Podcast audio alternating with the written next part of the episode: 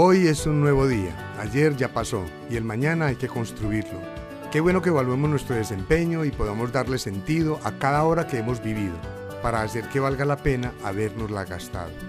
Por ello recordemos que los aspectos teóricos nos ayudaron a entender de qué forma y cómo evolucionó él y la forma de hacer énfasis en las cosas que se intercambian. Ahora pasaremos a otra exploración. Recuerda que somos, en esencia, descubridores y protagonizamos nuestro desarrollo y orden de las cosas. Es decir, creamos nuestra organización para hacer las actividades. Aspectos técnicos.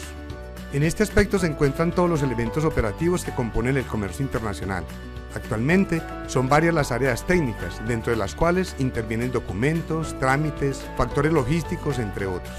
Pero antes de iniciar con el tema, ¿qué opino de la técnica? Para mí, es un factor que facilita el desarrollo de todas las actividades.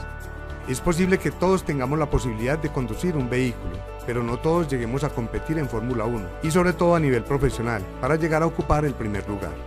Montar en bici y enseñarle a nuestros pequeños es un recuerdo inolvidable, pero muy pocos van a adquirir la técnica para ser los próximos campeones del Giro de Italia, el Tour de Francia o la Vuelta a Colombia. Es por ello que la técnica debe ocupar un sitio importante en el proceso de formación profesional. Aquí tenemos el primer factor del área técnica. Clasificación arancelaria.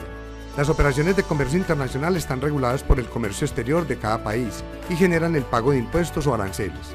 Mediante la clasificación arancelaria, todas las mercancías susceptibles de ser comercializadas por el mundo son identificadas mediante un código numérico aceptado a nivel internacional.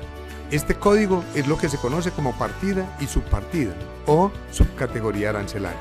Sus 10 dígitos son la identificación mundial y única del bien o del servicio objeto del negocio internacional. Los primeros 6 dígitos son únicos a nivel mundial. Los últimos 4 dependen o varían según la región o el país donde se produce. Operación aduanera.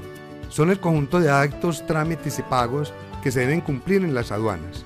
Cuando las mercancías ingresan o salen de los países, estas y quienes realizan estas actividades deben cumplir con una serie de trámites establecidos en la ley de cada país.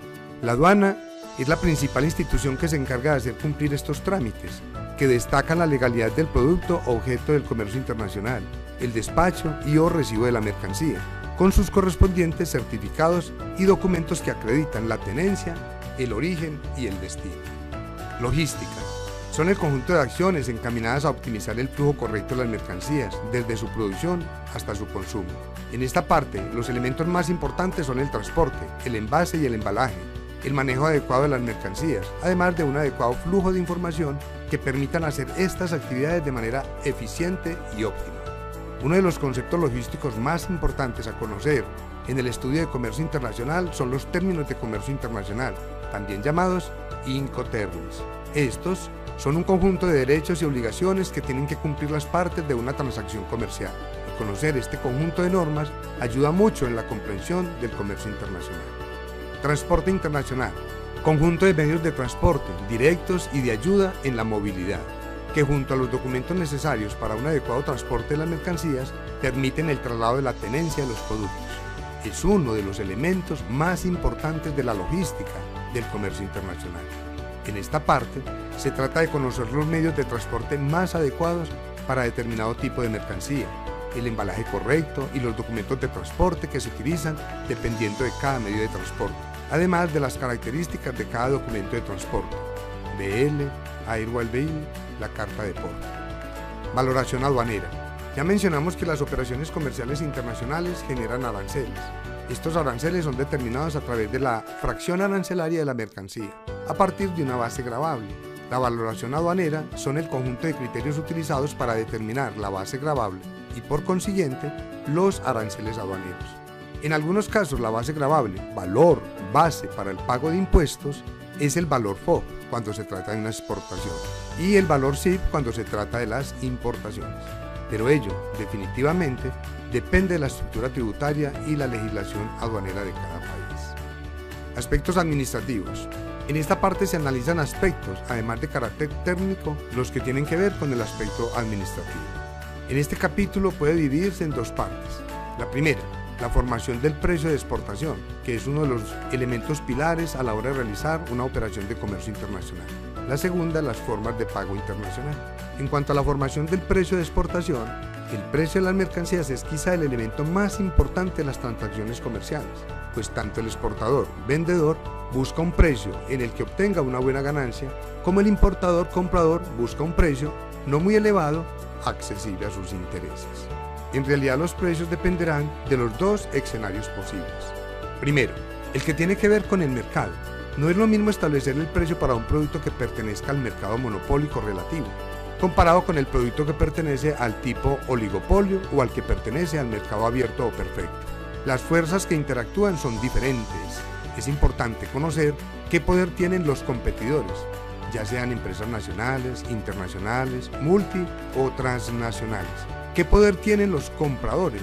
Grandes superficies, grandes cadenas, comercializadores, muy concentrados en diferentes áreas geográficas, etc. La facilidad o no de ingresar con el producto al mercado objetivo es también un punto fundamental, entre otros aspectos. Aquí el precio debe permitir descontar los costos totales y que al final quede utilidad según lo permita el mercado. Segundo, otra forma es establecer el precio con base en el origen del costo. En este sentido es importante tener en cuenta qué forma y cómo se añaden los costos. Aquí son relevantes los conceptos de las ventajas comparativas, las ventajas competitivas, las diferencias en las escalas, tanto de compras de materias primas como de producción y de venta. En otros casos los costos diferenciales pueden dar origen a costos más bajos y que estos puedan trasladarse de forma directa al precio obviamente sin que afecten la utilidad deseada o pronosticada. Cabe mencionar que para una empresa o persona que tenga poca o nula experiencia en el comercio internacional, el esquema de formación de precios de exportación más recomendable es el esquema de precio basado en el costo. Hablando de las formas de pago internacional, que es nuestro último tema, existen múltiples formas de pago en el comercio internacional, dentro de las cuales cabe destacar pago directo, cobranzas documentarias internacionales, la carta de crédito, pago anticipado, cheque, giro bancario. Todas son diferentes en términos de seguridad y funcionamiento. De todas ellas, la más segura y por ende la más utilizada es la carta de crédito. La carta de crédito, llamado también crédito documentario, es la forma de pago más usada en el comercio internacional, ya que es la que brinda mayor seguridad y confianza tanto a la parte compradora, importador, de que recibirá la mercancía acordada en tiempo, forma y lugar acordados, como la parte vendedora, exportadora, de que recibirá el pago de la mercancía en el tiempo y forma acordada. Bueno amigos, ese era nuestro recorrido hoy por los negocios internacionales. Espero que nos veamos pronto y que disfruten prepararse para una vida profesional y un desempeño laboral exitoso. Hasta pronto.